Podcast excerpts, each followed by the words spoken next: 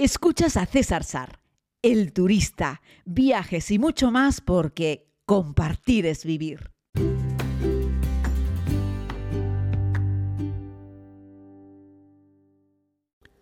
Saludos a todas y a todos, querida comunidad.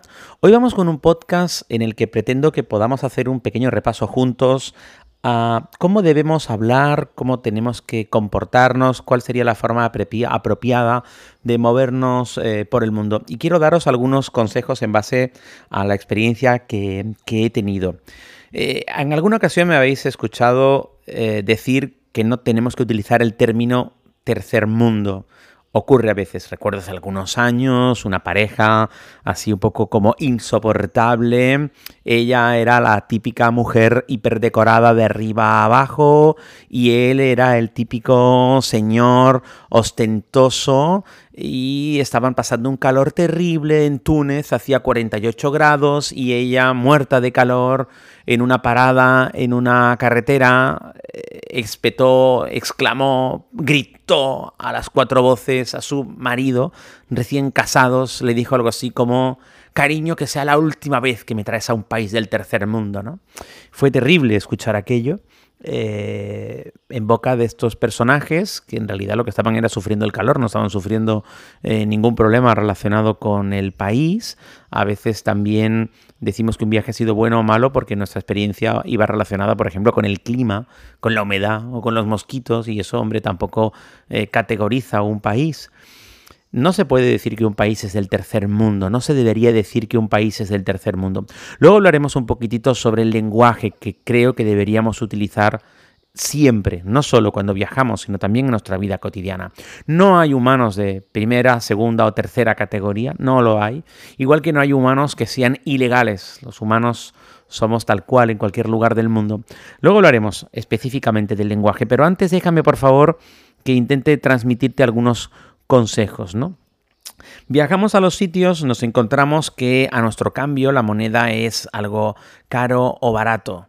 Estaba viendo ayer precisamente que el cambio del euro con respecto al peso argentino, por ejemplo, se ha devaluado aún más y hoy en día el billete más alto de pesos son mil pesos argentinos, que ahora está en 300 y pico, 400 y ha llegado a rozar casi los 500 pesos argentinos. Eh, un euro, ¿no? Eso significa que el billete más alto que tienen en Argentina, lo explicaba ayer también en una pequeña noticia la gente de la Deutsche Welle, eh, que por cierto te recomiendo Deutsche Welle en español, lo tienes en el canal de YouTube, es muy interesante, explicaban que claro, con el billete más caro del país puedes comprarte un café y un croissant, por ejemplo, ¿no? El billete más alto que tenemos en Europa son 500 euros. Con 500 euros, no sé, pero puedes pagar, no sé, pero muchísimos cafés y muchísimos croissants, ¿no? Como, como ejemplo. Pero tú no puedes llegar a un país en el que la moneda está mucho más devaluada y en el que un café al cambio, yo qué sé, en, en Tanzania, un café al cambio te puede costar 20 céntimos de euro e ir exclamando qué barato es, qué barato es, ¿no? En plan, me siento el tío Gilito y soy súper rico. Porque, no sé, sería como si en España Amancio Ortega llegase a una cafetería y cada vez que se le da un café gritase, pero qué barato es, qué barato es, ¿no? Cuando para ti un café no es barato, es el precio normal del café, incluso puede que cuando el café ya roza el euro o supera el euro, te empiece a parecer caro. Va en función de tus posibilidades económicas. Así es que ir como un tío Gilito cuando viajamos a un lugar donde las cosas para ti, para nosotros, son más baratas porque venimos de una economía con más posibilidades y por lo tanto al cambio nos parece que es muy barato, lo puedes pensar, pero yo creo que no es bueno que lo vayas exclamando. Estás en un mercadillo y de repente un kilo de fruta te parece que está regalado. Y le cuentas a todo el mundo que, ¡ay, qué barato la fruta, señora! Cuando la señora que está al lado tuyo, pues está pensándose si compra un kilo, un kilo y medio, porque para ella la fruta no es barata. Como cuando tú estás en España y te estás preguntando si compras un kilo o medio kilo de aguacates, porque los aguacates para nosotros están carísimos, pero para un japonés ese aguacate que compras en España está barato. Todo es muy relativo. Así es que viajar exclamando sobre lo barato que son las cosas es algo que creo que debemos evitar, ¿no? Otra cosa es ir en plan, somos los antiguos colonos, colonizadores castellanos y vamos por el mundo dando lecciones, ¿no? Eh, no se puede ir comparando todo por el mundo. Claro, porque es que en España las cosas las hacemos así. Claro, es que el transporte en España es mucho mejor. Claro, es que nuestros vehículos no hacen tanto ruido. Claro, es que no. Eso te lo callas, lo puedes pensar, pero no puedes ir evidenciándolo a la gente del lugar, mostrándoles que sus cosas están en peor estado o que ellos hacen las cosas de manera menos eficientes y que tú te pases la vida entera durante ese viaje haciendo comparaciones. No puedes hacer comparaciones ni con respecto a tu país, ni tampoco puedes hacer comparaciones respecto a países vecinos. Eso ocurre mucho. Es decir, eh, la gente llega a un sitio y le dice a un camboyano, no, es que yo he estado en Tailandia. Y el camboyano te dice, bueno, Tailandia es otro país. Es como cuando un yankee mm, estás en, yo qué sé, en Oklahoma y un yankee te dice, ah, eso es español, y te dice el yankee, yo he estado en Italia. Y tú dices, Bien, Italia es muy bonita, pero Italia y España son dos países diferentes. Tendemos a como englobarlo todo y eso tampoco es bueno. Así es que mi recomendación, evitemos las comparaciones con tu país y también con el país vecino. Tailandia y Camboya son dos países diferentes, aunque pueden tener ciertos parecidos, como tenemos los parecidos España y Portugal, o Portugal e Italia, Italia con Grecia, son más parecidos evidentemente que una España con Suecia, pero son países diferentes y por lo tanto creo que no es bueno que hagamos comparaciones. Cada lugar es lo suficientemente auténtico, ¿vale? Muy relacionado con esto va el no dar lecciones. A lo mejor tú sobre algo sabes más o tienes una forma más rápida de hacerlo y es bueno atender a cómo lo hacen en el sitio y no intentar ir por ahí enseñando y dar lecciones, ¿vale? Hacer las cosas tal cual en ese mismo lugar, aunque para ti sea extraño.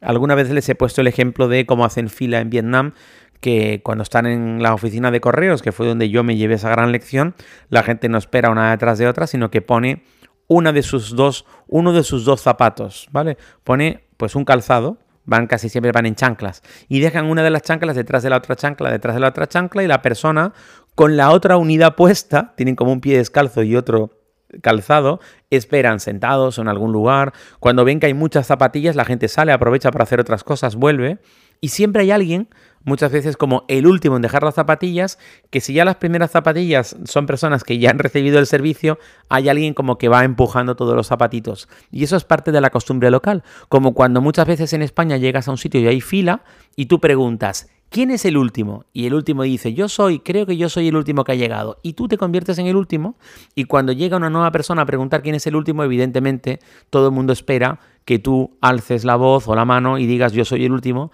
para que las personas que están haciendo fila saben detrás de quién van, ¿no? Igual que la costumbre, nosotros muchas veces, si el que está delante de ti tiene que ir un momento a algo, pero la cola va para largo, te dice, guárdame el sitio un momento que voy al baño o voy a no sé dónde. Y tú ya sabes que ese lugar está ocupado por otra persona que se ha ido un momentito y cuando vuelve, tú ya le dices al resto, no, no, estaba delante de mí. Esas son como las normas, las costumbres del lugar. Bueno, en cada lugar del mundo hay muchas de esas costumbres. Ser observador e intentar imitarlas. Así es que me tendríais que ver a mí quitándome una de mis dos zapatillas deportivas y era simpático porque se veían un montón de chanclas y de repente unos tenis Mizuno en esa fila en Vietnam en medio, pues eso, de una fila para correos, comprar unos sellos y poder mandar unas postales. Observar lo que hace la gente del lugar e imitarles, por extraño que te pueda parecer el método que ellos tienen para hacer las cosas. Por ejemplo, te vas a un templo Sikh en la India y todo el mundo al entrar pasa por un lugar en el que primero beben un poco de agua que te lo sirven a través de una especie de tetera, agua potable para refrescarte, y luego haces otra fila donde te comes una especie de polenta dulce. Bueno, es costumbre en ese lugar comer un poquitito de polenta dulce antes de entrar al templo. Lo hacen todos, mi recomendación es que también lo hagas tú. Eso es interesante. Otra recomendación relacionada con esto es, vas haciendo unas fotos por un mercadillo, por supuesto, pide permiso, no es un parque temático, es un mercadillo, la gente no está ahí para que les pongas la cámara en la cara, busca con la mirada el permiso para poder hacer la foto, de esto hemos hablado otras veces, pero de repente el señor o la señora del puestito cuando te ve cara de, uy, ¿y esto qué es? ¿Qué es esta fruta? Saca una navaja, corta un trozo de fruta y te la ofrece. Bueno, tienes que probarla, tienes que aceptarlo y probarlo. Es feo no aceptar algo que te dan a probar ya sea una fruta o sea cualquier otra cosa. Si te quedas mirándolo y te lo ofrecen para probarlo, hay que probarlo. A lo mejor no tiene un aspecto bonito, a lo mejor crees que no te va a gustar, tiene un olor fuerte, pero no te queda otra. Es de muy mala educación no probarlo. Yo no te digo que te comas un kilo. Una vez que lo pruebas puede ocurrir dos cosas. A, que te guste, dilo. B, que no te guste. Bueno, pues pon cara de, mira, no me gustó mucho. Pero lo que no hay que hacer es poner una cara de, oh, qué asco, qué terrible y escupirlo al suelo. Es lo que comen en el lugar un desprecio tan manifiesto, tan evidente, es una falta de respeto. Creo que puedes decir, simplemente amablemente con la cara, como, ay, no me gustó mucho. Y la gente del lugar aceptará que no te gustó mucho y ya está, no pasa nada. Déjatelo en la boca, da tres pasos y a lo mejor más adelante, con discreción y la ayuda de un Kleenex, pues te puedes sacar lo que te quedó en la boca si no eres capaz de comerlo. Pero cuando te interesas por algo de comer en cualquier lugar, te expones a que alguien te lo dé a probar y ahí no te queda otra que probarlo.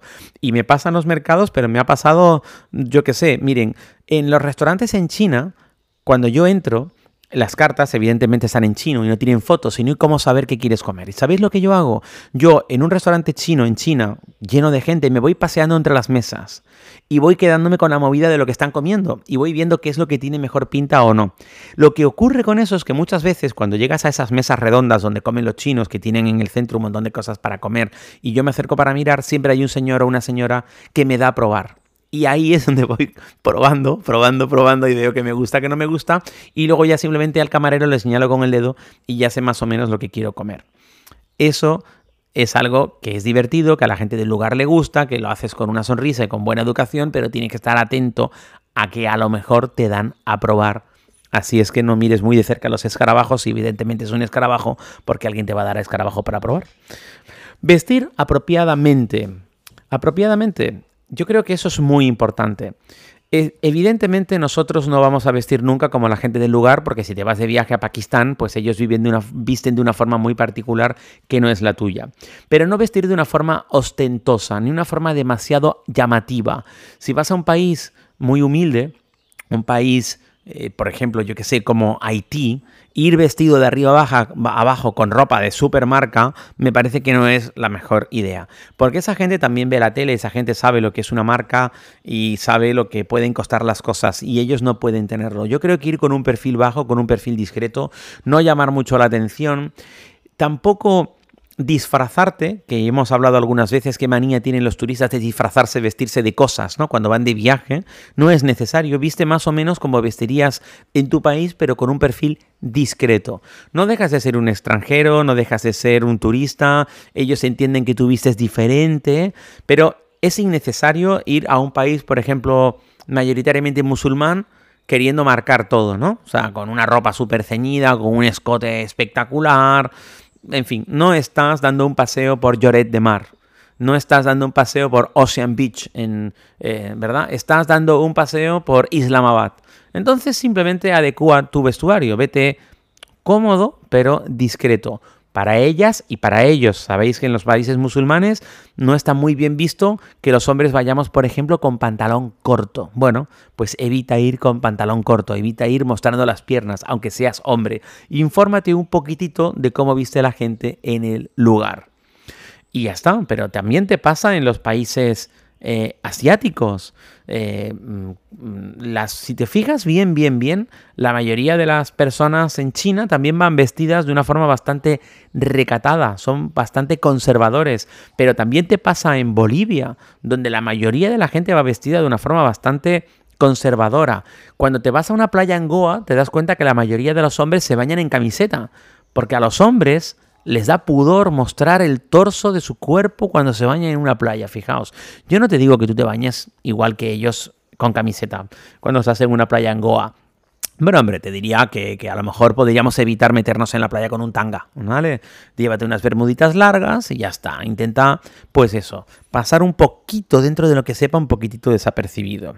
Más pautas pueden ser eh, mantener la educación. Es decir, Tú puedes ir a un país muy socialmente avanzado como es Japón, donde siempre tienes la sensación de que estás haciendo algo mal, hay que estar muy atento a lo que son las normas de conducta y de educación, pues vas con tres amigos y en el metro no te dediques a hablar, reírte, poner el teléfono, enseñar memes, tal, de carcajadas en el metro cuando todo el mundo va callado, ¿vale? Pero te puedes encontrar por contra que estás eso, en Puerto Príncipe, en Haití, donde el transporte público es una locura, todo el mundo grita, todo el mundo pone la música, todo el mundo no sé cuánto, pero intenta, aún así, mantener tus formas. Si en España tú cedes el asiento a una señora mayor, intenta ceder el asiento a una persona mayor en Japón, pero también en Haití. Que se note que por tu parte hay un respeto para la gente del lugar.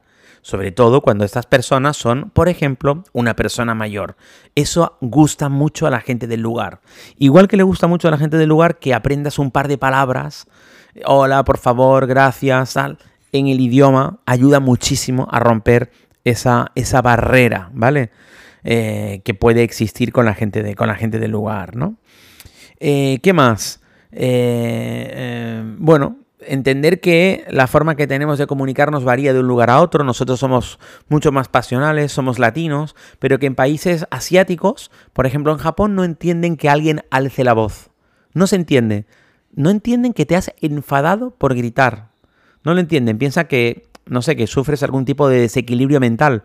Ni siquiera entienden que estás enfadado, porque ellos las muestras de enfado las manifiestan de otras maneras. Por ejemplo, cruzando los brazos, haciendo como una X con los brazos. Por cierto, no lo hagas. ¿eh? Es de las cosas más terribles que puedes hacerle a un japonés, ¿no? Es como, ¿sabes? Adiós para siempre, prohibido mm, de por vida, estoy en total desacuerdo, ¿sabes?